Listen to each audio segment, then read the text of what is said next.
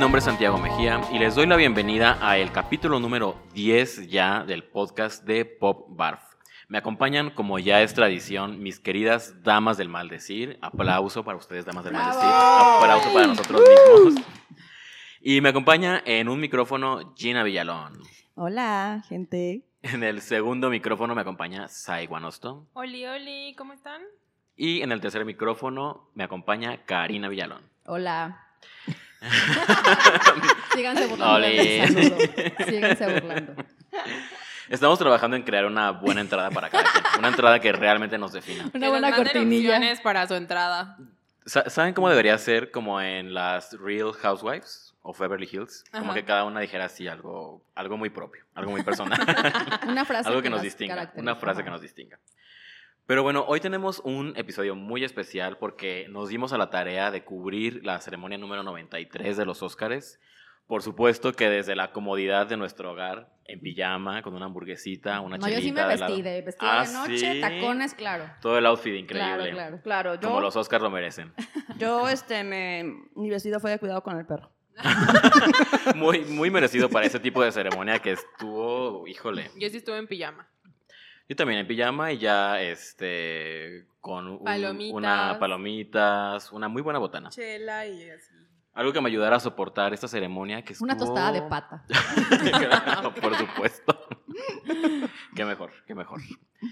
Y una ceremonia, pues, bastante deprimente, ¿no? Ujú. Creo que- Híjole, no te... Austerita. muy extremadamente austera para lo que nos tenía acostumbrados los Óscares. Yo creo que, mira, independientemente de que luego muchos cinéfilos dicen, ¿no? Que los Óscares no representan nada, que no definen realmente cuáles son las mejores películas del año y demás. Pero yo creo que es un evento que nos gusta ver, pues, porque nos gusta el glamour y nos gusta ver a las El mame. estrellas, el mame, La competencia. la competencia y todo eso, ¿no? Eh, Entonces creo que sí son unos premios que pues hay que ver y que recientemente de por sí tenían ya problemas con los niveles de audiencia, venían bajando.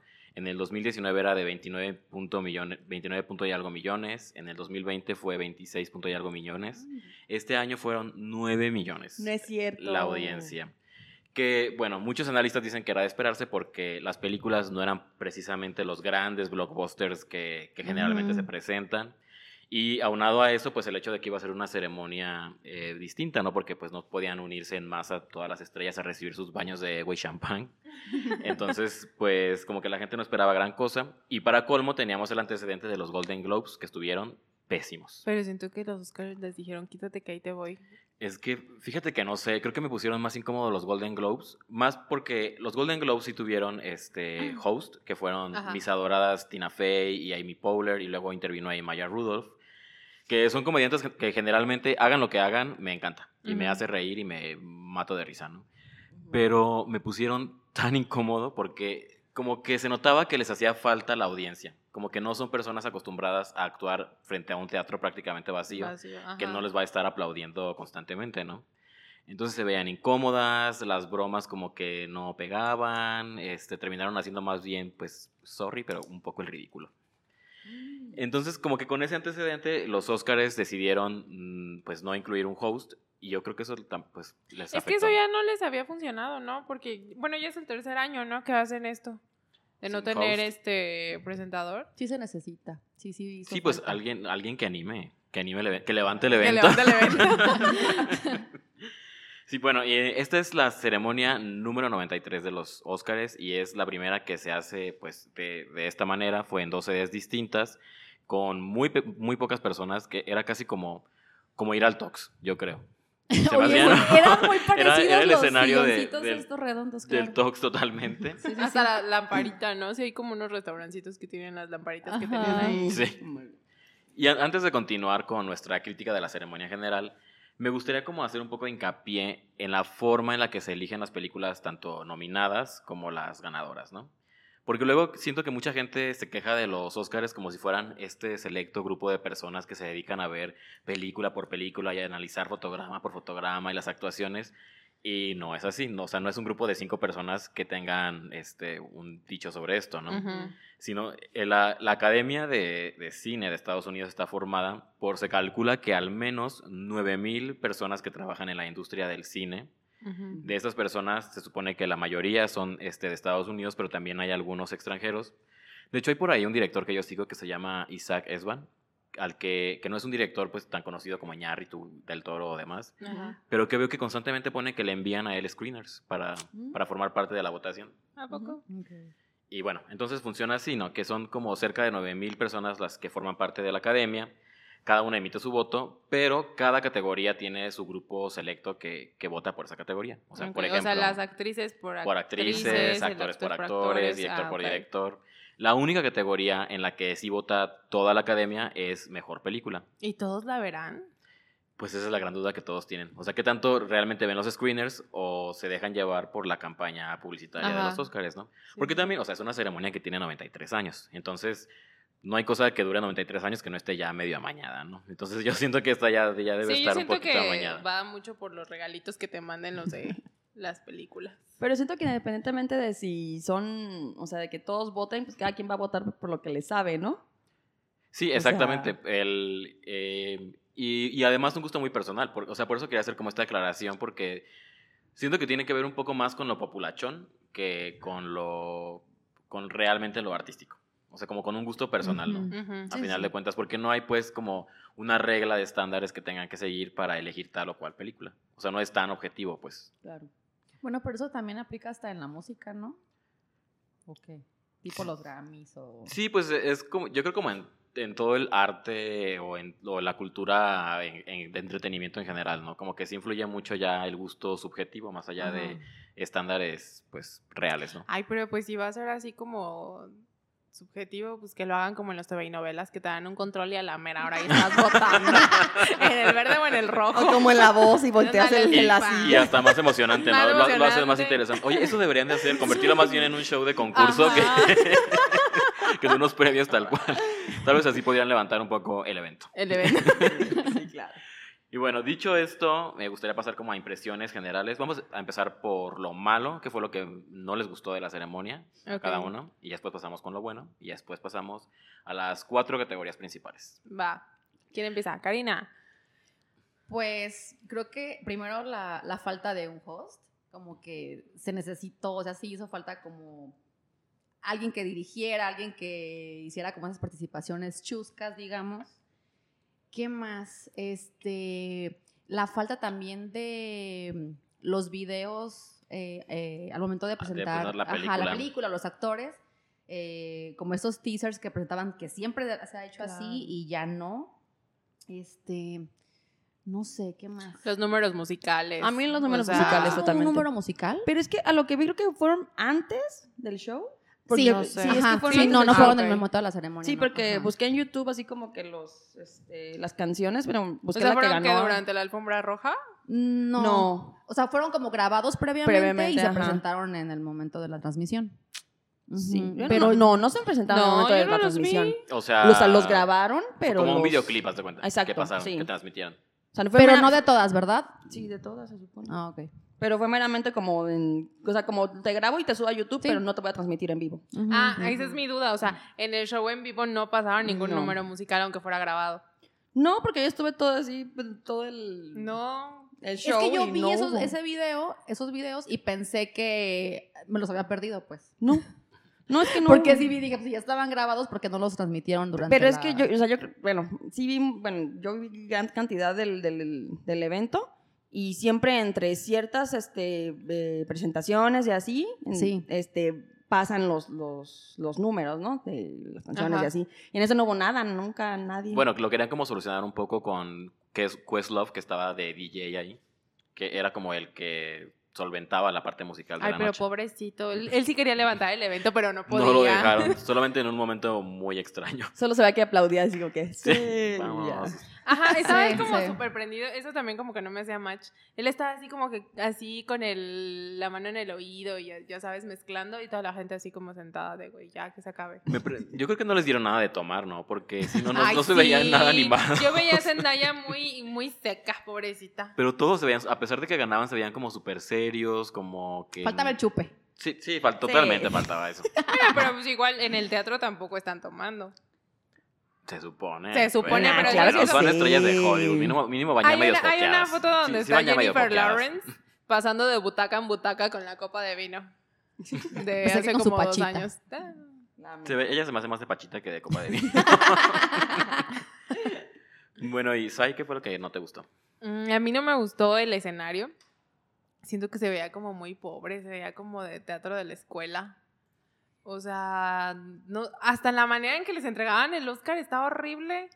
Ay, sí, se los dejaban ahí a un lado. Ajá, ¿no? sí, como, ay, pues ahí ahí te va, está. agárralo. Bueno, supongo que era por la cuestión del Sí, mismo de la coronavirus, pandemia. ¿no? Que, Es que lo dejaban yo- desinfectado, yo creo. Pero pues de todos modos, o sea, digo, si ya están haciendo una presentación, pues que la hagan bien, o sea, en chiquita, pero bien.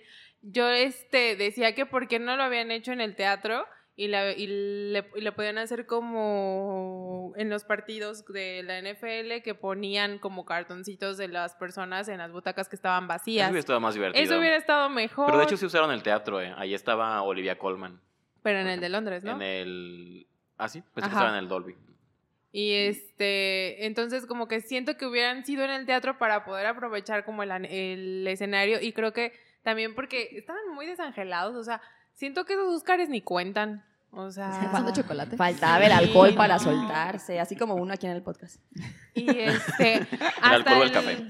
hasta el escenario del Vanity Fair, güey, Mm. qué fe estaba, o sea, como que tampoco le echaron ganitas.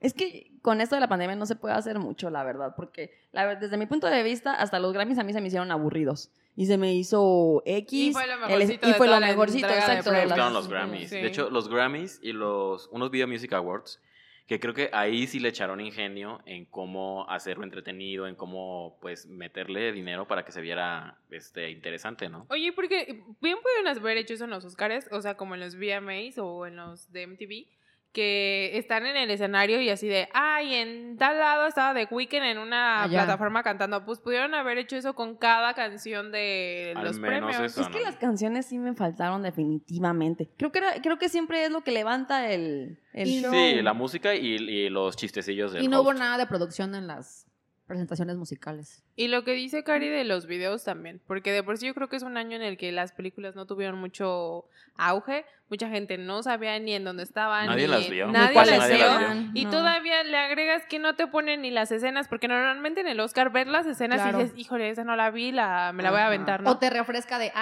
Claro, ok, ya, ya ubiqué la escena, ya ubiqué Y acá la era así como de, "Meh", o sea, nada más hablaban y hablaban y hablaban, y estaba muy, muy aburrido. No, Sí. eso, y aparte lo del video, de las escenas, de los actores, de las actrices, de todo, no le veo el punto de haberlo quitado.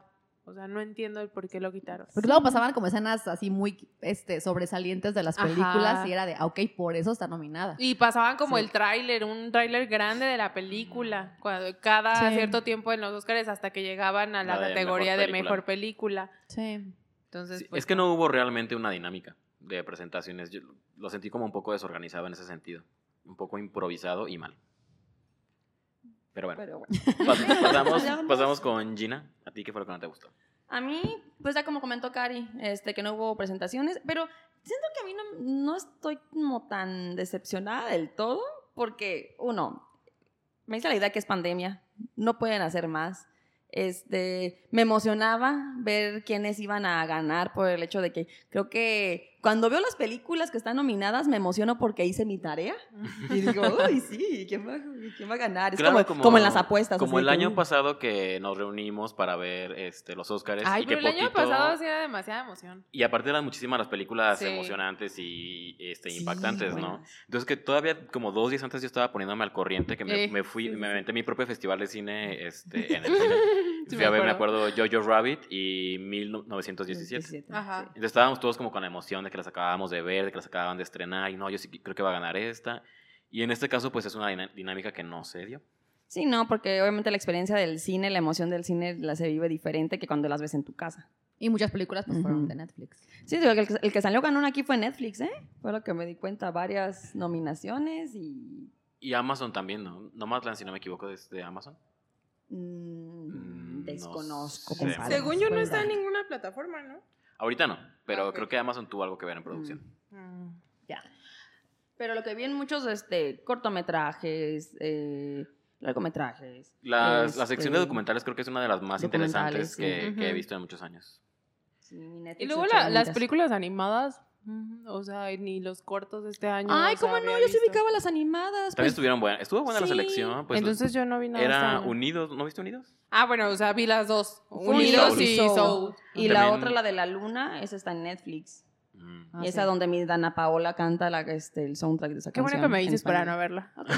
Dato. Porque esa Dana Paola es un gran talento. Ay, Tiene una gran me gusta voz. cómo canta. Ay, lo hubieras escuchado en inglés, mana. Canta horrible la que la cantaba en inglés. Y le dije a Karen, le digo, ay, no, qué feo canta esa mujer. Ah, la, la, no Ana Paola, sino no, la Dana chava, Paola, sino Ah, la la chava la que original. así como, rara. como en inglés, pero como en acento chino, no sé. Ok. No me quiero escuchar racista ni mala, pero sí escuchaba así.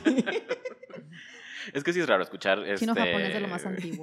alguien en, este, cantar en inglés y con otro acento es, sie- siempre va a ser extraño. Y aunque sea mexicano, ¿eh? Se- sea del acento que sea. ¿Y eso es en general lo que no te gustó Sí, de la ceremonia? sí, pero en, como que sí me emocionó, o sea, los premios, así, quién ganó, quién Neta, sí estabas emocionada. Ay, claro, estaba así como de, ¡oh! Creo que hubo varios momentos emotivos, que bueno, ya ahorita Que lo Los- mejor los lo- lo comentarios. podremos comentar. Yes. Yo en general puedo decir que me pareció una ceremonia desangelada, como dirían por ahí. O sea, no, no me... Me acuerdo que llegué, empecé a ver los premios y era como, ah, sí, ya entregaron un premio, ya entregaron otro. Como que tardé mucho en agarrar la emoción de, no manches, estoy viendo la ceremonia de cine más importante supuestamente del año, ¿no? Y no me gustó el formato. Yo insisto que estamos hablando de una ceremonia que premia el cine, ¿no? Y el cine es un medio audiovisual. O sea, no, no entiendo cómo no pudieron hacer algo creativo con, con esa parte. Y más porque uno de los productores de esta ceremonia es Steven Soderbergh, que es uno de los más grandes cineastas de Estados Unidos. Y es muy creativo y se ha caracterizado por eso, por hacer eh, experimentos interesantes con el cine, ¿no? Entonces, ¿cómo esta persona que hace eso en el cine no pudo hacer algo interesante con la ceremonia de, de los Oscars? Es ¿no? que si no les echaron nada de ganitas. Todos tienen sus tropiezos. Yo insisto en esa parte que es fue como una posada godín, pero creo que una posada godín se pone más interesante porque ahí mínimo ves que a la secretaria bailar borracha ya con el jefe, o que están besando estos, o que ya que, que tal hija de la chingada se llevó la, no sé, Ajá, la tostadora no que yo quería, no- pantalla. o la pantalla que yo Y quería, te tocó el juego de vasos. o el- la colcha de tigre y demás. Y entonces en, en esa parte me pareció muy aburrido. Creo que incluso la forma, lo que mencionaban, en que presentaban cada premio, como que le faltaba punch, como que nadie se emocionaba. Como, por, por ejemplo, recordando algunos momentos importantes de los Oscars, ¿no? Como cuando Penélope Cruz se lo entregó, por ejemplo, a Pedro Ah, Almodóvar. ya sé. O sea, no, no tuvimos ningún momento así de, de impactante. Y ni siquiera creo que tuvimos material de memes. Creo, que luego creo que es lo Ni padre siquiera, ni siquiera eso. Lo padre de los Oscars, ¿no? Sí. Ni, Ni siquiera ni hubo siquiera los vestidos les hicieron memes. Eso está, No, está ni muy siquiera eso. gracioso. Y, y yo, yo creo que estuvo bastante bien, ¿eh? La, la Sí, alfombra la roja. alfombra roja, Yo creo que yo creo muy es pocos no se vistieron Yo para ya unas ocasión. para despedazar. Me gustó mucho, por ejemplo, Zendaya. Bueno, pero ahorita vamos a ahorita, ahorita, Bueno, ahorita vamos a lo que nos gustó. Ya Eh, vámonos. Pues creo que en general eso sería lo que no nos gustó de la ceremonia de los Oscars. Vamos a una pequeña pausa, que será música genérica en lo que encontramos patrocinadores. y regresamos con lo mejor de los Oscars.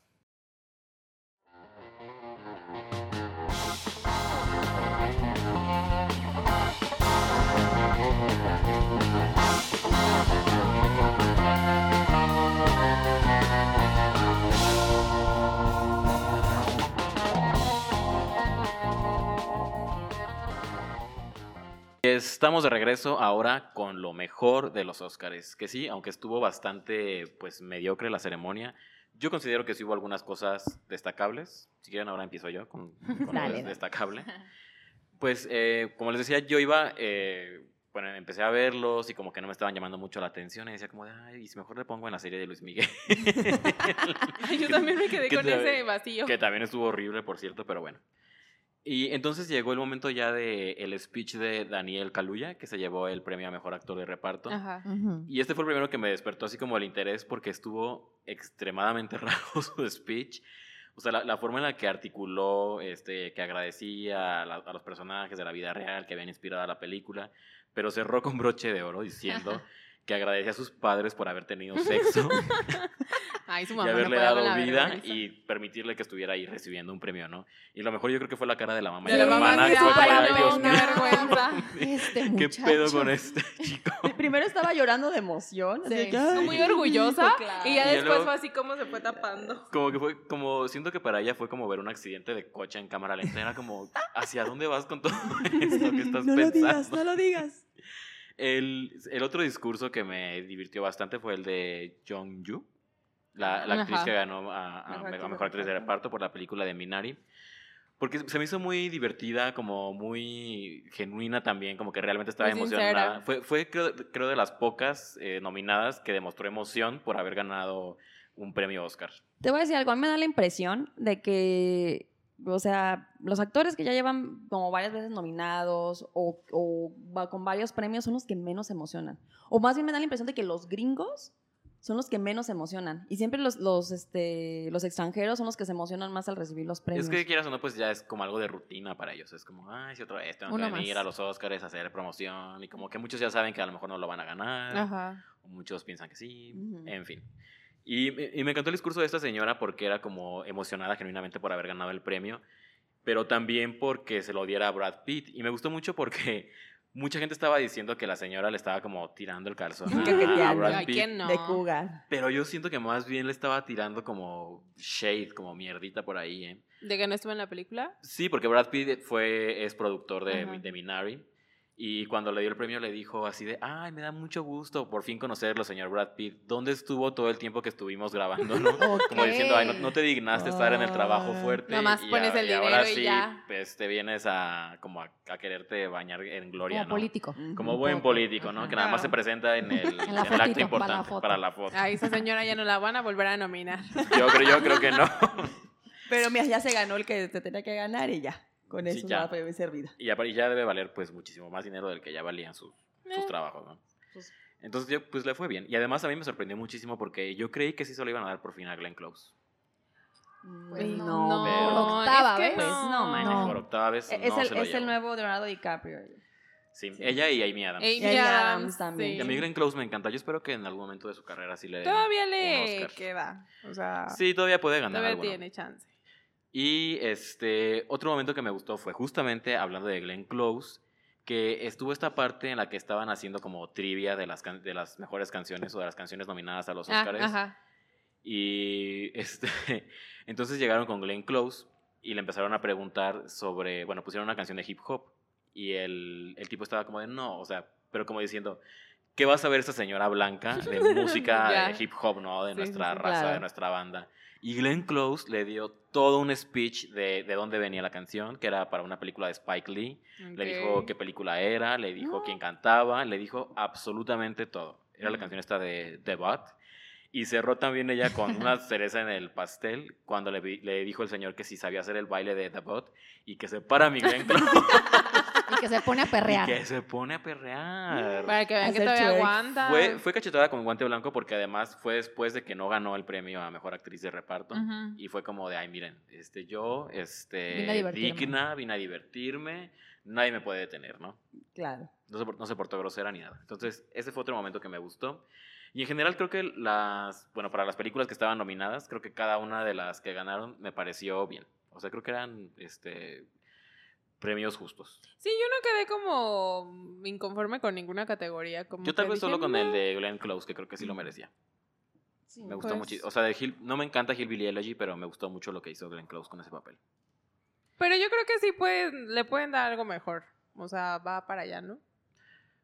Pues es que probablemente algún Oscar honorífico, pero es, es que desgraciadamente los Oscar honoríficos no tienen como este mismo bombo y platillo de los de la ceremonia de los Oscars, ¿no? Sí, claro. O sea, Es no es, Sí. no porque- es la mismo, el mismo nivel de Aparte, esta pobre no le pueden dar un Oscar y a la Meryl Streep cada que la nominan casi le andan dando su premio. Frances. McDormand. Frances Sí, Mac- ya tiene ya tres tres. Oscars. ¿Qué Ay, qué pedo con eso? bárbara. No.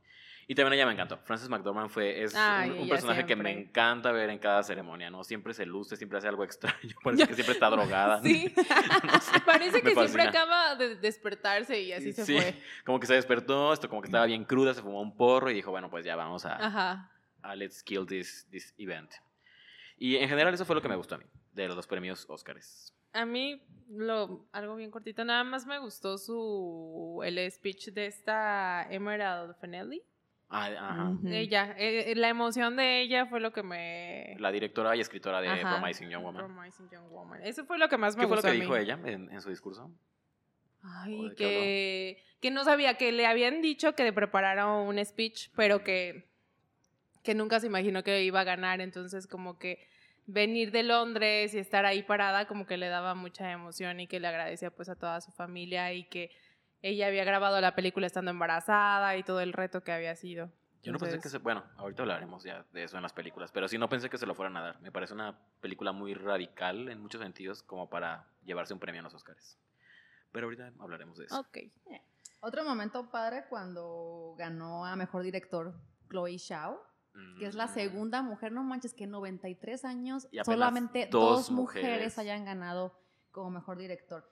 Y estaba viendo que eh, la primera mujer que lo hizo fue en el 2010, eh, fue Catherine Bigelow, Bigelow, Bigelow, perdón, Ujú. por vivir al límite, y es ex esposa de James, de James Cameron. Cameron. Así Ajá. es. Y el- sí, o sea, y muchos, este, fue un momento muy controversial en la historia del cine porque le ganó en Oscar esa, o sea, fue, le ganó, ganó primero un Oscar que James Cameron. ¿A poco? Ujú. Ok, ok. Pero, ¿de cuándo es el Oscar de ella? 2010. 2010. ¿Del Yes. 2010? O sea, muy reciente también. Ajá, claro. sí, claro. Sí. Y bueno, dato curioso, eh, hay un escritor que a mí me gusta muchísimo que se llama Bret Easton Ellis, el que escribió. American Psycho. Y él tuvo una época en la que como que le gustaba mucho emborracharse y tuitear cosas, y, eh, y sobre todo en, en, este, temporadas de los Oscars, por ejemplo. Y se le fueron encima a las feministas porque por esa nominación y por ese triunfo en los Oscars, él dijo que si Catherine Bigelow no estuviera buena, no hubiera sido nominada y, ni- y no hubiera ganado. Ay, ¿cómo crees? Pero Se puso pues... la soga al cuello. Sí, totalmente. Se- Imagínate ahorita. no, le hubiera ido peor. A mí lo que me gustó fue cuando habló este, el director de... El, ganó el premio a Mejor Película por Parásitos. Sí fue por Mejor Película, sí, ¿verdad? Sí, ganó Y- mejor director. película y mejor director y se Y llevó mejor director, arrasó. ajá. Se llevó como los tres principales, ¿no? De guion y Guión, director, mejor y director y mejor mejor película. película. Pero me encantó que, porque todo el mundo tiene, ahí habla en inglés, ¿no? Que te- tu lengua Ah, sea ya. otra, todo el mundo habla en inglés y él así fue como de ni madres. Yo hablo en coreano, llevo a mi, a mi traductora y, fue cuando presentó a, a el premio a mejor director, que fue cuando ganó esta chica Chloe Zhao. Entonces, esa fue la parte que, que me gustó mucho. Y además, y estuvo muy buena, perdón que te interrumpa un poco, porque eso fue de- también de lo poco que me gustó de cómo presentaban a los nominados, porque decía como para cada, cada director qué Ujú. significaba hacer Sí. cine y cada uno decía como su, pues, su propia experiencia, su propia definición y eso me pareció muy padre. Es- estuvo más... Es- Y estuvo estaba bueno. escuchando que ya van 10 años que no se gana el de mejor director un americano. 10 años, pues debe ser, porque muchos se. Pues sí, Es que se está atravesó todos los mexicanos. Y los tres mexicanos. Ajá. es- cierto. Sí, Sí, sí, o sí. sea, pero no eh, desconozco más atrás. No sé si en los 10 años si no No, hayan bueno, sido. pues es que son 93 años. No, o sea, En esta década que dicen que durante Ah, sí, sí. estos 10 últimos 10 años no ha ganado un director estadounidense, pues. Sí, Y está bien, ¿no? O sea, también habla de Ay, la claro, hay que darle chance más a más Sí. gente, claro. Y además que sí son directores buenos, pues que, que sí traen propuestas interesantes, no es no son de a gratis. Y Mm. sigo. Ah, es cierto. Adelante, Este- continúa. Este, eh, uno de los, creo que, bueno, no puedo decirlo como el momento emo- emotivo de la noche, por decirlo así, pero a mí sí me conmovió. eh, fue cuando el director Thomas Winterbeck, de- Ay, que ganó a Mejor oh, Película cierto, Internacional, sí, sí, sí. este, habló sobre la película.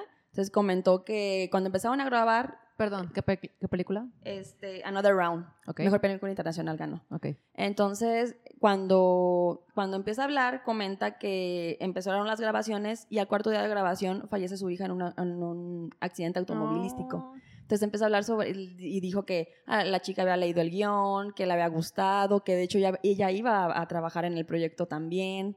Entonces que cuando este, pasó todo este, pues la muerte de la chica, pensaron que pues ya no iba a salir la película, que ya no le iban a hacer, que porque mucho tiempo duró como parada, pero ya después como que continuaron y este Entonces le dedicó a su hija, él unas palabras y que la extrañaba, de hecho lloró. Ay, qué y Ya cañón. como que se, así, se secó las lágrimas y continuó pues hablando y que la extrañaba y no sé qué y que eso era para...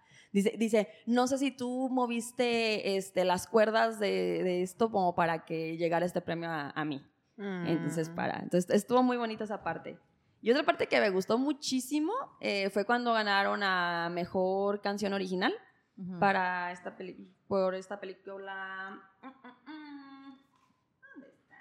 La del Mesías, ¿no? Sí, Judas and the Black Messiah. Ajá, Por la canción Fight for You sí. con esta chica Her y con Tiara Thomas. Ujú. Entonces, cuando ganan ellas, para empezar, me encantaron sus outfits. Sí, guapísima ella. perros, Sentí que por perros. fin veía a Rihanna otra vez. Yo Ahorita- que estaban los música. Grammys. Ahorita vamos a indagar más en sus outfits. Sí. Exacto, no es un outfit no de es un Oscar. outfit de Ajá. Oscar, No. es de Sí, sí. Grammy. Entonces ganan estas chicas y, y- y esta chica eh, casualmente también ganó en los Grammys mejor canción. Entonces, me- Viene con todo. entonces viene con todo, sí, y es muy buena la chava, la verdad. Entonces vi el performance también de esta canción de Fight for You y está muy buena, la verdad, la canción es muy padre. Dicen que se esa chava se dio a conocer en redes sociales, nada más, ¿no? O sea que. No he escuchado mucho sobre ella, eh, que, la verdad. que el- su música, no estoy segura si esa canción, pero que la dio a conocer así por medio solamente de redes sociales. Ok. Quiero hacer una pequeña aclaración. Lo de Catherine Bigelow es que eh, cuando, le, cuando ganó con The Hurt Locker, le ganó a James Cameron por Avatar. Ay, ¿cómo crees? Sí. Estuvo más bitch el Sí, momento. Avatar Oye, era pero ya eran su joya, ¿no? exesposos. Sí. Güey, qué buen pleito. Ay, qué padre. Qué buen pleito. Qué buena venganza. Y bueno, eso fue lo que a mí más me gustó. Y este. Y ahorita vamos a entrar en el detalles de los outfits, por favor, porque a mí también fue lo que más me gustó. Porque me los urge. outfits, porque me, gust, me, me urge hablar. Igual un de detalle nuestros curioso agentes. de la de Judas y el Mesías Negro es que la, es la primera película con puros productores negros. O sea, en toda la historia.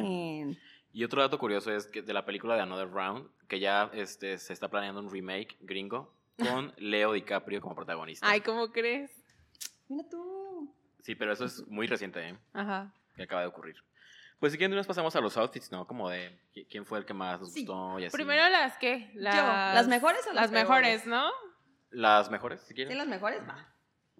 Yo tengo. Tu top 3. Ay, top 3 nomás. Top 3 nomás. No la limites. No me limites. Bueno, yo tengo. Güey, se va a echar toda la alfombra roja. Bueno, en primer lugar para mí fue Zendaya. Zendaya. Sí, sí. Es sí. que qué bárbara esa niña. lo- le pones un Aunque costal le- de papas y se le ve Le copia a mi Isa González en En el color, color. ¿eh? Ay, no, no, no, no, no, no, no. Pero nada que ver. O sea, el, No, vesti- nada que ver el el vestido de Isa González parecía de, de Can, o sea. Mira, te voy a verdad. decir algo. No sé si sea como dices tú que lo que le pongas se le ve bien. Creo que eso es como tipo Charlize Theron de que le pones un costal. Ándale, ajá. Siento yo que más bien Zendaya está muy bien. eh, ay, se me fue la palabra. Como. ¿Tuneada? No, no, no, No, o sea, que tiene un muy buen stylist. Está- Tiene un sí, claro. muy buen Asesor, muy- está muy bien asesorado. hecho, eh, es la palabra asesorada. De hecho, ahorita este, me metí como a ver quién era su stylist. Es el tal Low Roach. No, ni no, idea. No, ni idea, pero bueno, es lo Bueno, que sí, peinó mi mamá. pero stylist de, de outfit, no de. No, Ah, de no, no de cabello. No de estilista, no, no, no, no, no, no te confundas. No de que, no es el que es el Cairel. El Cairel. No, no, no, no. Bueno, Pero mi- sí está muy bien asesorada. Siento que siempre se ve increíble, se saca mucho provecho. Aparte, o sea, a pesar de que es así como. Ah, es un maniquí. palito, pero todo se Completamente increíble. está. Además sí, tiene se porte. veía bien. Tiene Sí. muchísimo, tiene porte de supermodelo de los 90. Y La cambia altura. mucho, así siempre se ve diferente, siempre trae el pelo diferente, siempre es un estilo Ay, a mí me diferente, encantó su increíble. pelo y todas las joyas que traía. ¿Estás de acuerdo que el pelo es de que me bañé y me, se me secó? Así, Ojalá pero se me se le ve dejara a mí así el pelo. Se le ve increíble. Es como de Talía en Mariela del Barrio o algo Igual así. para, Sí, un poco. para datos, su vestido era Valentina. Y sus joyas eran Bulgari. 6 millones de dólares las joyas. la madre. Ujú. Sí, sí, 6 las millones vi. en el cuello. Ese joyón, qué onda. Vale más que toda la vida de todos los que estamos aquí. Pero las, o sea, las joyas obviamente son prestadas. Ah, sí, sí, sí. nomás es para hacerles De la todos. promo. Como en todos los Todos. Oscars. No, no sé si recuerdan este meme que hubo de un GIF de Nicole Kidman que Mm. se burlaban de ella porque aplaudía extraño como una foca, así como abriendo los, no- los claro, dedos. como Sí, sí, sí. Sí, sí, sí. Y que decía que era por eso, que porque traía también como 6 millones de dólares en, en las manos. A lo Sí. mejor le quedaban flojitos los anillos. Y sentía que se le caía. Imagínate en una Se levantada así como se que vaya. Se endroga. Bueno, mis de otra. Bueno, tengo otras tres, la verdad. Denme chance, denme chance. Porque mira, ¿por qué A no ver, mejor tú las mencionas y todos los comentamos? Sí, ¿no? van va. a ser no- las mismas de todos. A ver, yo me voy por estas niñas, las que les comenté que ganaron la mejor canción original. Pues Tiara Thomas y Her. Que esta niña Tiara llevaba un, vest- un traje blanco con detalles en plumas de Giovanna Louis Benoit. Eh, este, y el cabello totalmente trenzado, así el pelo totalmente trenzado, la cabeza está hermoso y un collar perrísimo en el escote. Y Her llevaba un diseño de dunas que era un mono completamente azul eléctrico con una ¿No era capa. morado? No, No, era era azul, era azul, azul. veía Ah, azul. ok. Eres Con una capa y- sus ojos. Sí. Llevaba una capa que la, ¿qué qué? Como un medio hindú, No, no, el pedo. ¿Un qué? ¿Un velo? el... el- Ah, pues ahorita te voy a explicar por qué, mana. Ah, ok, Entonces esta capa Ay, este, se inspiró en Prince. Cuando Ah, Prince fue a los Oscars en claro, 1985, sí, sí. Entonces y por eso como que qué coincidencia, ¿no? Que también ganó el premio a mejor canción y dices, güey, Los Life lentes Grinding. también Sí, sí, redonditos. sí. El pelo sí, se le veía ya. precioso. Sí me daba esa- sí me daba esas vibras totalmente, sí, sí. muy padre. Y, y la última que yo, bueno, tengo varias. Les voy a decir otra. Eh, Chloe Zhao, la, direct- la que ganó mejor directora, Ujú. Que me este, gustó. que llevaba un vestido súper sencillo, Y tenis. Hermes, en tenis, y el vestido color beige. Es muy, me gustó mucho. Es súper mucho. sencilla, muy ella y nada pretenciosa. Y obviamente mucha gente la criticó porque, pues, ay, como en tenis, no sé qué. Pero, pues, si a ti te naciste en tenis y te queda ir en tenis, y yo siento que a ella le quedaba. Bueno, hay gente Y que de no es de tacones. Claro. Aparte, uno fue oye, en me, Crocs encantó, me encantó que en la, que en la trenza se, se notaba como la liga así de que, Sí, ya de sé, todo o sea, moda, güey. De que ella se hizo literalmente. De plástico de las tortillas. Sí, así. Eh, otra que me gustó mucho fue Vanessa Kirby. Ese estuvo. Su- eh, Estaba muy padre su vestido Era un también. vestido Gucci en color rosa pastel. Muy Ese estaba bonito. súper padre, pero se me hizo una copia totalmente de Anne Hathaway cuando ganó en Miserables. Era el mismo, era igual el mismo vestido rosa palo y ella, Anne Hathaway traía el pelito corto, igual con una gargantilla nada más, igual, eh, era el mismo look. Pero siento que el maquillaje como que no iba, ¿no? Estaba muy Em, cargado. Como muy vampiresa se me hizo. Ajá. Como que siento que el vestido tenía que ser... Esa mujer siempre se ve con fatal. actitud de bien perra. No sé por qué. Siempre como que sus poses son así de. Creo que eso es parte de... Por eso no le creía tanto el papel de Sí, Woman. sí, ya Como sé. que faltaba esa vulnerabilidad, ¿no? Y Claro. como dices, más perra. Sí. Otra que me gustó. A ver. Eh, Vane- ah, Amanda Seyfried. En que es la gemela buena de Zaida. Yo siempre lo he dicho, sí. Ay, a mí me encantó porque ella sí como que reflejó lo que es el glamour de los Oscars. Sí. Y además O sea, el glamour de la película que iba representando. O sea, se me hizo muy glamour de los años 40, Ajá. 30. Sí, sí, Era un vestido Armani rojo, como en tul. Como rojo estaba, quemado. Estaba precioso con escote nuevo. en la- Siento que a estaba ella le va súper bien el rojo, ¿eh? Sí, Sí, por- Ay, pues sí, no inventes. Por su palidez Por su se le ve padrísimo. ¿Sabes? Pero- Ah, ajá. tú, tú, tú. Otra que se veía súper bien en rojo es esta Angela Bassett. Ah, también Ay, Angela el vestido todo también se ve estaba- increíble. Increíble con el super moño en la espalda. Ay, me encantó ese vestido.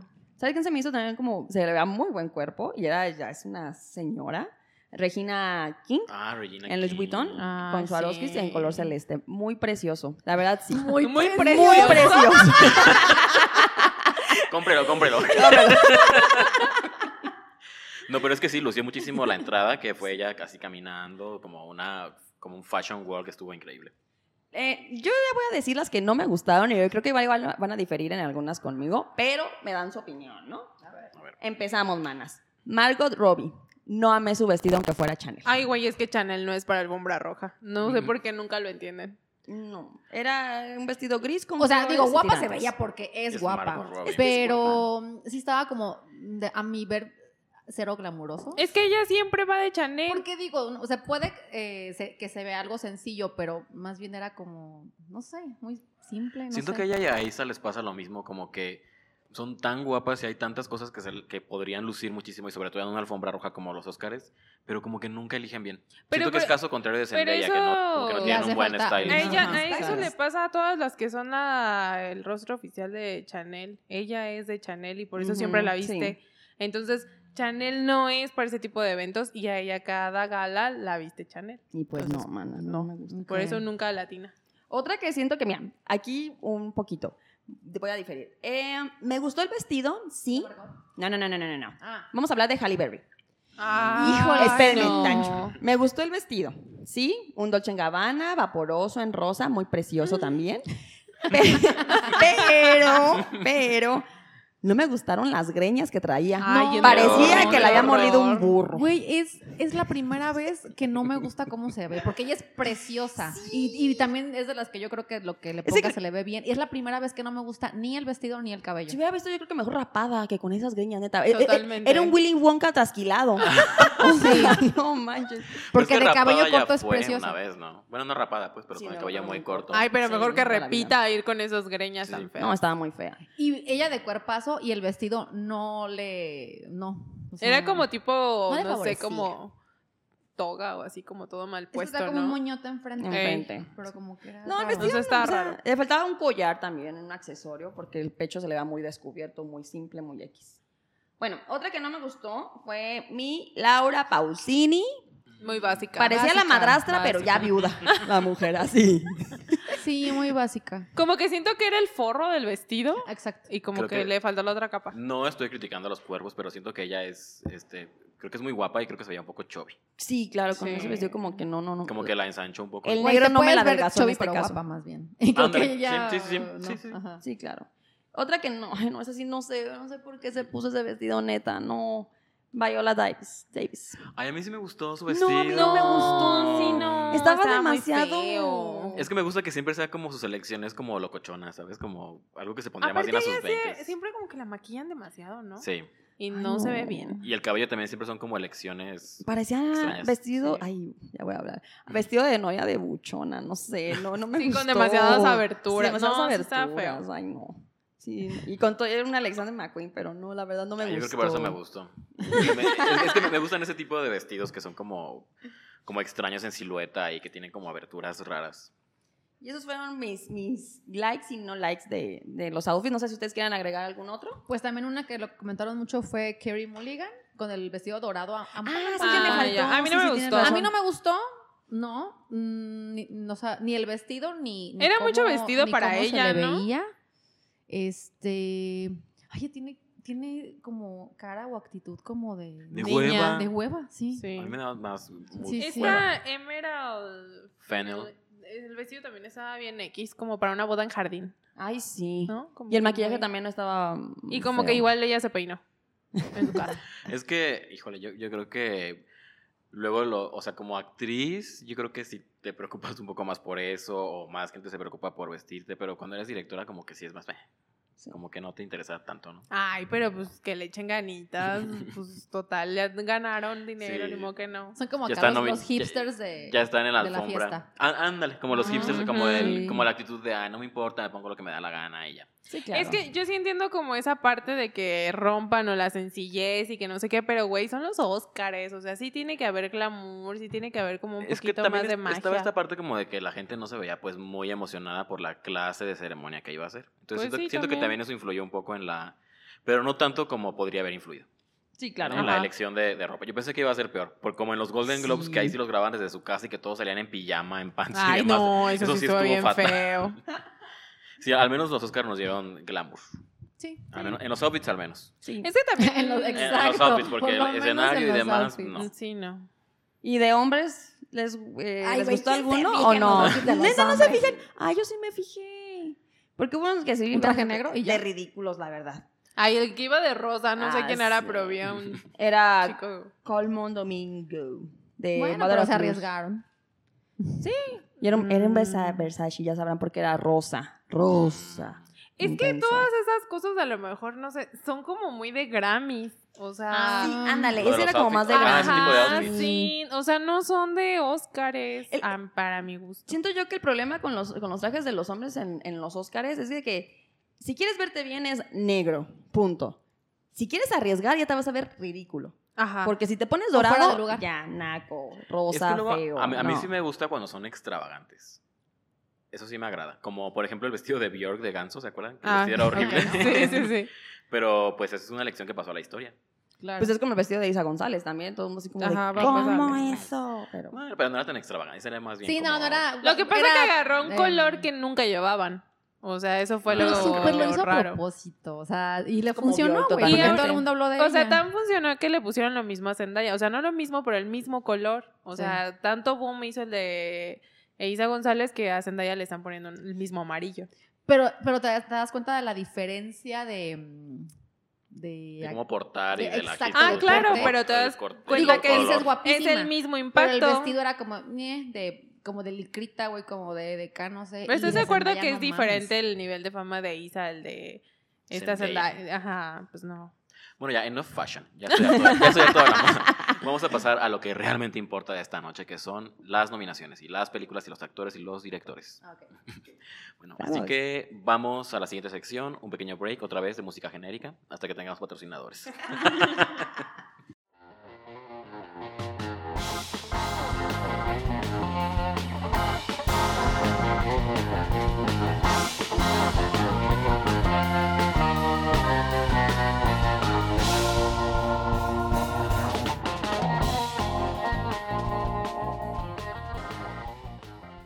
Y entramos a nuestra penúltima sección del podcast. Todavía nos falta otra más, pero la última ya es muy breve.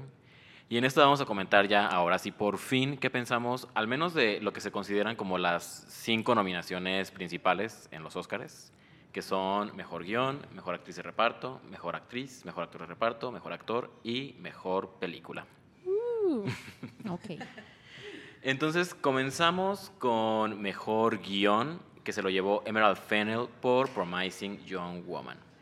La verdad es que creo que era una apuesta muy arriesgada. Yo primero no me imaginé que sí fuera a terminar siendo nominada y segundo mucho menos me imaginaba que sí le fueran a dar el- la mención a Mejor Guión. ¿A ustedes qué les pareció? ¿Creen que sí Ay, se a mí sí me gustó Bien. mucho. Sí, sí se lo merecía. Sí, la peli me gustó aparte mucho. Sí, es este. Creo que es una, lo que comentábamos cuando hablamos de la película, ¿no? Que es una película que maneja el género de la venganza distinto. Y creo que lo hace muy bien. Creo que es una autora a- este, arriesgada y una directora arriesgada. Me emociona ver qué podrá hacer en el futuro, ya que no tenga Sí. como tanto el peso de que tiene que hacer una película ganadora del Oscar. Sí, yo siento que vienen cosas buenas con ella. Como Sí, que me, que me tiene gusta potencial. muchísimo su sentido del humor. Tan negro. ha- habrá, habrá que ver qué, qué nos espera con ella. Y bueno, pasamos entonces después a Mejor Actriz de Reparto. Otro que también me sorprendió, porque como mencionaba este, hace rato en el podcast, yo pensé que se lo iba a llevar Glenn Close totalmente. Pues Todos. Apuntaba, ¿eh? Apuntaba por la Sí. carrera. Sí, y además que este, yo pensaba que Minari iba a ser como... Suena feo, pero yo pensé que era la película como de relleno de, de los Oscars. que no iba a pesar tanto. Porque, mm, pues sí, o sea, como que no, no había causado tanto impacto. Luego hubo ahí como una controversia porque la estaban vendiendo como una película extranjera, cuando en realidad pues es una película, no es una película literal sobre inmigrantes, es una película sobre estadounidenses, sobre ciudadanos estadounidenses, Sí, ¿no? claro. que intentan ajá. hacerse una vida. Pero pues, eh, bueno, yo, yo vi la película y me gustó, creo que me gusta lo que ella hace, pero sí prefiero lo que hace Glenn Close. Que también, otra que me hubiera gustado que ganara era eh, Olivia Colman. Me hubiera encantado. Sí. Ay, Lo sí. que hace en The Father está muy, muy padre. Ahí estaba como muy competido, como que siento que sí fue una sorpresa que se lo dieran a ella, pero pues... Sí, la verdad, sí, nadie se lo... Perdimos la apuesta. No. Maldita sea. Y en Mejor Actriz, que se lo llevó Frances McDormand, teniendo ya su tercer Oscar en la historia, algo muy sorprendente. Creo que ya está a la par, si no me equivoco, de Meryl Streep. Mm, no estoy segura, pero ahorita checamos. Vamos, vamos a buscar. Si alguien lo puede buscar. Pero sí, y- pero fíjate que, fíjense que me gusta mucho porque no sé si ustedes pudieron ver la película de Three Billboards Outside Ebbing, Missouri. Sí. Ya. Sí. Sí. Y, y este, ya. Perdón. Pero, y me gusta mucho porque creo que es una interpretación muy distinta a esa de Tres Anuncios por un Crimen, en la que era como esta mujer furiosa y rabiosa que quería en- encontrar a como diera lugar al- a quien había asesinado a su hija. Ajá. Y en esta creo que es una interpretación como un poco más calmada, como más... Y me sorprende porque siento que Frances generalmente es más bien ese tipo de interpretaciones como el de Más Tres rudas, Anuncios, ujú. más, más rudas Más de furia. más de, sí, de furia, de rabia, y aquí es más melancólica, más este, triste, aún así muy resiliente, muy de persona que sobrevive a muchas pruebas de la vida, pero está bastante bien. Eh, si no la han visto, pues eventualmente vean. Pues yo creo que sí se lo merece. Y sí, ya chequé. y sí, ya empató a Meryl Streep. ¿Con tres? Con tres. Ok, eh, qué Meryl tiene bárbara. 22 nominaciones y tres Oscars. Les deberían de poner un límite, ¿no? Así como de, a ver, mana, ya. De tres ya no vas a pasar, ya para la... Ya, ya, deja, darle chance a los demás. Dale, ya dale chance. Dales chance. Y finalmente tenemos este mejor película, que se la llevó también Nomadland. Ese Tuvo como tres nominaciones, ¿no? Sí, sí, sí. Fue a mejor actriz, mejor eh, película y, Director. Director. y mejor director. Sí, sí. ¿O decías nominaciones o, Tres nominaciones. o, tre- o Ah, triunfos? no, tres, perdón, tres tres. Tres triunfos, Tres ¿no? triunfos, exacto. Porque es que fíjate que nominaciones también tuvo otra que yo creo que también se la debió llevar, que era mejor fotografía. Sí. Porque e- esa fotografía la hace un- el, el que hizo eh, la fotografía de esta película, God's Own Country. Y es muy bueno. Y la fotografía me, me encantó en Nomadland. Creo que representa de una forma muy poética y muy bella los paisajes de Estados Unidos. Pero pues no se llevó eso. Se lo llevó Mank. Decían que en esa película nada más estaba como actriz ella y otra persona, ¿no? Que todos los demás sí son pues personas que viven en el... El- en de la- nómadas. de pues. nómadas, ajá. Sí, de Sí. hecho es un estilo muy de Chloe Zhao, ¿eh? Hasta ahora, esta Como película... documental casi, ¿no? Sí, sí, sí. Nomadland es la primera película que hace con un actor profesional. Ok. Las demás eran más bien con este, personas de la vida real. Mm. Ok. La pasada de Rider, que también se las recomiendo ver, es sobre una persona que se dedicaba como a esta cuestión de los caballos y, y demás, Ajá. y que sufre un accidente y como que intenta recuperar su vida. Y es una persona que en la vida real le pasó eso. Le pasa lo mismo. Ujú. Qué cañón. Hay que ver más de esta chica. Sí. Sí, la verdad es que es una directora con una apuesta muy interesante. También creo que se vienen cosas grandes para ella. y creo que deberíamos hacer dos menciones especiales. Una que es para mejor guion adaptado, que es una película que aquí hemos aplaudido mucho, que es The. Father. Totalmente. Ay, sí. Yo sí creí que la iba a ganar totalmente. Sí, creo que era la que más se lo merecía y más porque siento que hizo muy bien esta cuestión de adaptar de el- un formato tan distinto al cine como el teatro a- Ujú. y de llevarlo a cine y que era algo que leía en la entrevista esta que les pasé de Cine Premier en la que decía Florian Seller que él mm, o sea siento que obviamente la dirección de actores pues sigue siendo muy teatral pero él decía que visualmente sí quería que la película pues aprovechara todos los medios que te ofrece este el cine no el, el- Ujú. el sonido y la imagen y demás Ujú. y creo que sí lo aprovecha a la perfección, ¿no? Sí, sobre todo si tomamos en cuenta que como que toda esta cuestión de la transición, de cómo nos van mostrando que el departamento donde vive el señor este, Anthony, igual y no era su departamento, sino en realidad otro lugar que es el que nos muestran al final, Ajá. es algo que muy de cine, que obviamente en, en teatro sería muy, Muy difícil, representar de, sí, de esa manera, claro. ¿no? Entonces creo que en ese sentido pues estuvo muy bien la adaptación y, y creo que también es muy buen merecido este Premio. premio. Ah, y nos faltaba uno más, que era mejor actor, que también fue para Anthony Anthony Hopkins. Hopkins. Una, yo, creo, yo creo que una gran sorpresa de la noche para todo el mundo, incluso para los organizadores, porque no me explico otra razón por la que hayan cambiado mejor película del final para antes y que dejaran al final mejor actor, Sí, claro. que porque esperaran un speech emotivo para Chadwick Boseman, ¿no? Como que todos esperaban que se lo dieran de manera póstuma a él. Sí, yo, Sí. yo totalmente sí pensé que se lo iban a dar a él por lo mismo de que ya no está con nosotros. En este plano. en este plano. Este, y, y los Óscares tienden a ser como eso, ¿no? De primera a las personas normalmente cuando fallecen y tienen películas que se estrenan. Oye, hicieron también eso, ya ves que siempre también hay como una sección como... Sí, para las sí, sí, le hicieron. Eso no lo vi. Pero según dicen que pero ni, ni Anthony Hopkins se lo esperaba, que tanto así que estaba dormido en su casa. O sea, yo le tuve que marcar para decirle, hey, primo, ya. Toño, Toño. Toñito, párate, hijo. Ganaste, ganaste. Ay, pero eso sí estuvo muy feo, aunque se hubiera mandado un speech grabado por sí sí. O sí, que lo hubiera grabado desde antes, ¿no? Sí, Claro. Por- pero es que pues, también imagínate que te despiertan a las 4 de la mañana. si no sabes así si sean los Óscares. No, no, no. A mí no, Bueno, me pero pues sí, igual es, dicen que es el, es el actor con mayor edad en estar nominado. O sea, ya es el más viejito que recibe ganado. la nominación y ganando. Y Ganando como siempre. Literal, como siempre, ya, ya van varias veces. Ay, ya también No, póngale un límite ese señor, no tiene llenadera. Sí, es muy bueno. Y, y más, o sea, los registros que nos dio en esta interpretación de The Father es completamente. yo creo que también ya ni algo le de nuevo. importar, ¿no? Así como, ay, ya otro premio. Ah, ya, ya. Sí, Entonces, ya, ya es ya. mucho Pues sí se veía emocionado en el video que mandó ya, ya que se despertó. y fíjense que, como dato curioso también, este Chadwick Boseman, si hubiera ganado el, bueno, de manera póstuma el premio, pues hubiera unido a Heath Ledger, que también sí, sí. fue otro actor que lo recibió de manera póstuma.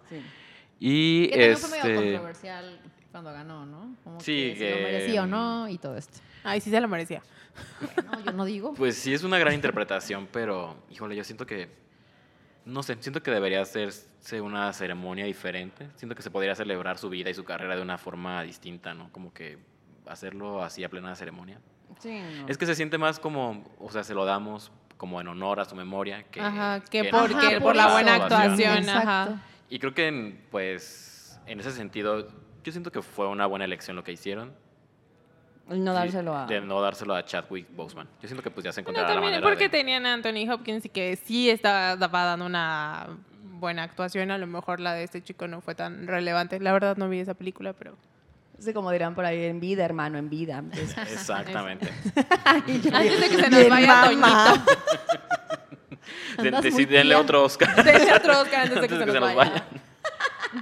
Y el último, este, el, la, pues, los que nos representaban en México. Oye, Ah, Eh, sí. Mejor sonido. Sí. Que esta categoría se fusionó. Originalmente eran dos categorías, era Sound eh, Mixing y Sound Effects. Ujú. Y ahora es uno solo, que creo que tiene todo el sentido del mundo, porque al final de cuentas es un trabajo que se hace pues, en En equipo, ¿no? sí, O sea, claro. Aunque sean dos cosas diferentes, son personas que tienen que trabajar juntas. Sí, sí, sí. Y se lo llevaron unos mexicanos. Tienen ¡Felicidades!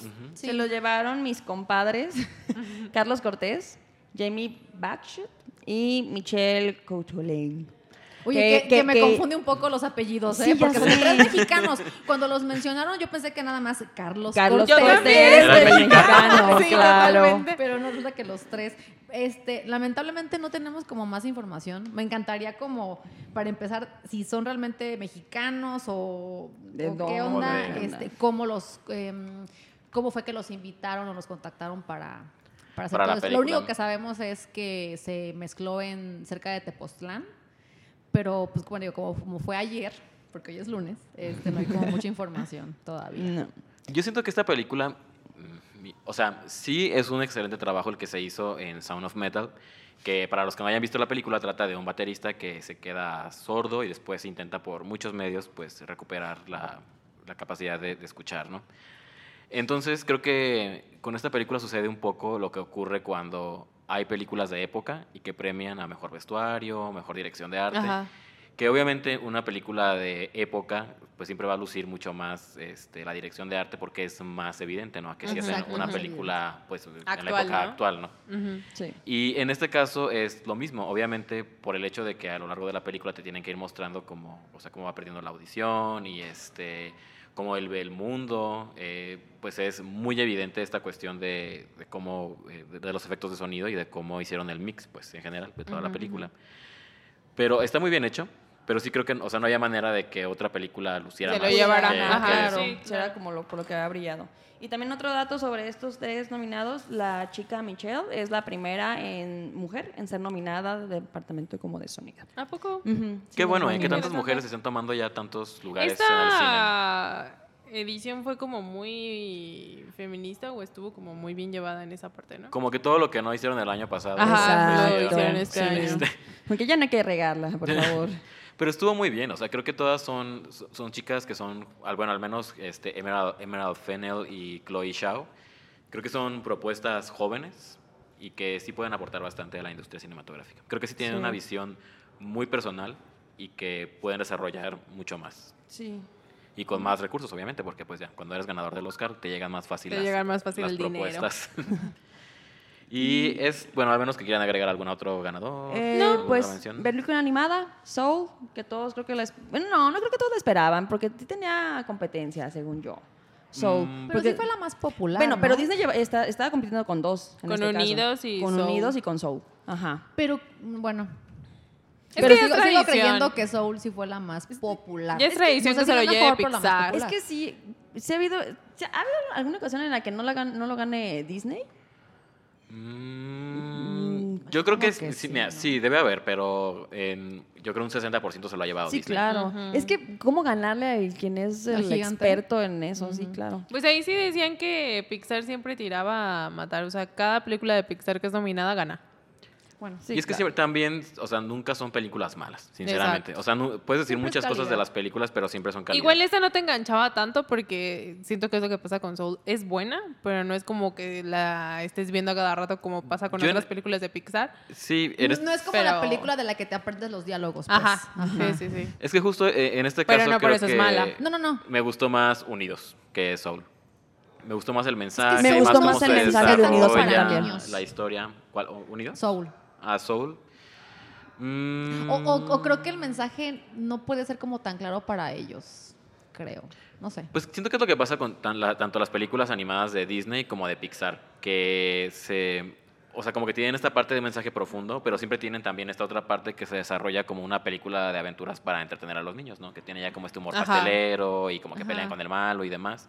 Y pasa tanto en Unidos como en Soul. Sí. O en Y Soul. Soul. también ganó a mejor música, ¿no? Tren Reznor Ajá. ganó a mejor música. Tren Reznor, el, el mismo tipo que cantaba I Wanna Fuck You Like an Animal, ganó por, una, por producir música para una película Para de Pixar. niños. Cagado. De verdad que no, no sé en qué mundo vivimos. Güey, está como. Ay, bueno, me acuerdo una pendejada. De la vocalista de Evanescence, que también luego le tiró a hacer música para niños. A eso no sabía. Sí, Sí. hace ya varios años. O como mi Patty de raro. jeans. o como Madonna haciendo un libro para, para niños también. Ándale. Sí. Bueno, ya. Pero bueno, como que eventualmente todos caen en, en el público infantil, ¿no? Seguramente me pasará también eventualmente. Al- algo, algo haré para niños, algún programa para niños. Un no sé. podcast para niños. O me haré una botarga o no. No sé. El tío Santiago. El tío Santi. Sí, podría ser las nuevas cositas, ¿eh? Cosotas. Oigan, y nada más quería agregar que en esta sección también hay otra película que se llama Wolf Walkers, que yo no he visto, pero en el podcast de lo mejor del año, del 2020, eh, Daniela nos recomendó que viéramos Wolf Walkers, ella la puso en su lista de las mejores animada? películas. Es una película Ah, animada y dice que es muy, muy buena. ¿Es la que está en Netflix? Creo que sí. Mm. Wolf, verla Si no puedes, no. asegurada. Era la que estaba nominada también junto con. ¿o no Sí, ese- eh, era con Soul y con Ah, entonces la sí, de sí. A Shaun in- Ok. de, de uh, Shaun the de Sheep, esa fue de la única que pasaron los cortos de la película. de Wolf Walkers. no, de, no, de, los, la de, oveja. de- de Sí, la, cierto. de la categoría de, anima- de mejor película animada. Ahí sí pasaron los, sí, los, teasers. los sí. teasers, ajá. No, y, y también al final de mejor película. Ahí sí pasaron Ah, también sí. teasers. Ah, ya, ya. Ah, Pero no sí, fueron los únicos nada más. Se pasa. Pero- Y también el mejor eh, ¿Documental? documental. El aclamado De mi, amigo el pulpo. Mi amigo el pulpo. Que me, me dio mucha risa un tweet que decía que el señor este de la gente topo, el protagonista, que había viajado con ochenta y tantos años hasta Hollywood porque pues estaba muy emocionado por su nominación y que le dieron el premio a un pulpo. Porque- Pero bueno, he leído muy buenas opiniones de- del, del documental este de mi amigo el pulpo, My Friend Octopus. Y este, bueno, leí por ejemplo que el director de, del Exorcista, este William Fredkin, publicó en Twitter Sí. que le había gustado mucho esa película. Ujú. Entonces creo que es sinónimo de calidad. Yo veo que la mayoría, todo el mundo estaba posteando que esa película estaba súper padre, que todo el mundo la viera, que wow, que no sé qué. Y es que los pulpos son, son se- se nota que son seres como más allá de nosotros, más inteligentes, que hasta, ¿qué puedo Me- decir? me- que es algo que de lo que dicen en el tráiler, ¿no? Que dice el tipo que, que siempre hablan de los pulpos como si fueran alienígenas, pero que a él el convivir con este pulpo como que le enseñó mucho de su vida y de su relación con los seres humanos. Entonces cre- creo que es algo interesante. Sí la quiero ver. Sí. Es ese y otro que no ganó, que también estaba como muy cerca de, de ganar o tenía mucho hype, que es uno que se llama Creep Camp. No sé si vieron el tráiler de, de ese No. documental. Que es producido por Michelle Obama y por este Barack Obama. Ok. Y trata sobre como un grupo de personas este, con discapacidad Ujú. que en los años 60 en Woodstock se empiezan a manifestar. Ah, ok. Entonces van como a festivales de música y se divierten y demás. Y el trailer se ve muy, muy bueno.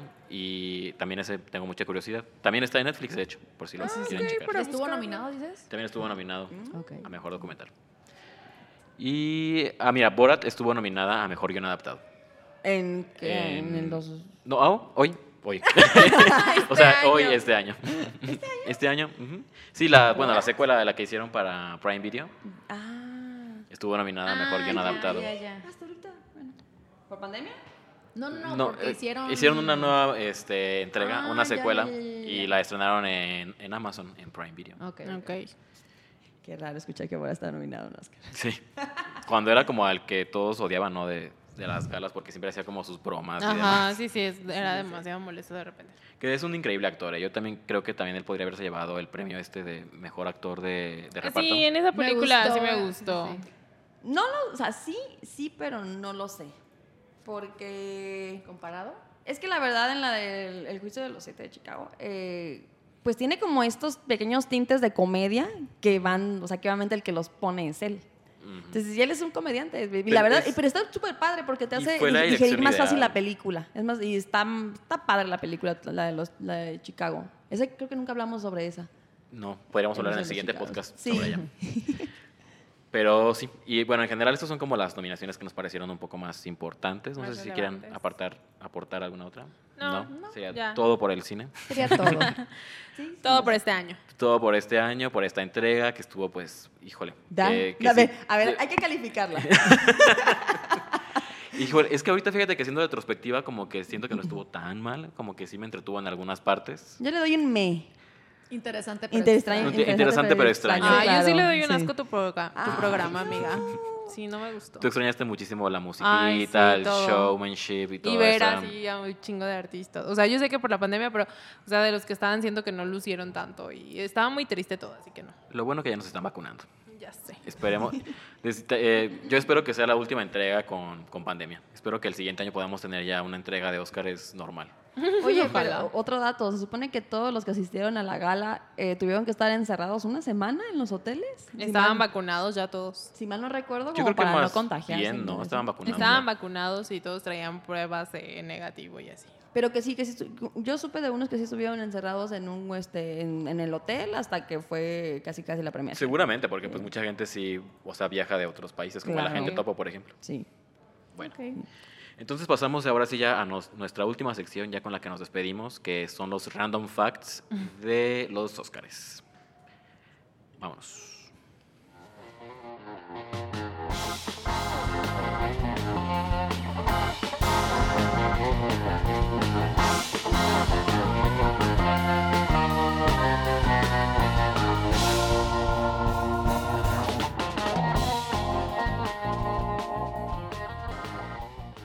Y entramos ya a la fase final de este podcast con nuestros random facts que este año, bueno, este año, este día, perdón, ya estamos medios fritos. Eh, estará dedicado pues a la ceremonia número 93 de los Óscares, algunas cosillas por ahí curiosas que pasaron. Una de esas es que mi querida Glenn Close estuvo nominada simultáneamente a Peor Actriz en los Razzies y Mejor Actriz de Reparto en los Óscares. Y ganó los Razzie, ¿no? ¿O qué? No. Allá sí ganó. Allá sí no, ganó. No, no, no. Ganó. Este. Ah, Mary Ziegler. ¿Por que cuál? La actriz de Music. De Ah, la película esta que dirigió Sia, en la que era. Que ella interpreta a una niña autista y que la criticaron mucho porque no había utilizado a una actriz autista de verdad. Ahí sale bye con la gente inclusiva, de veras. Pero bueno, es algo muy curioso, ¿no? Que suceda que.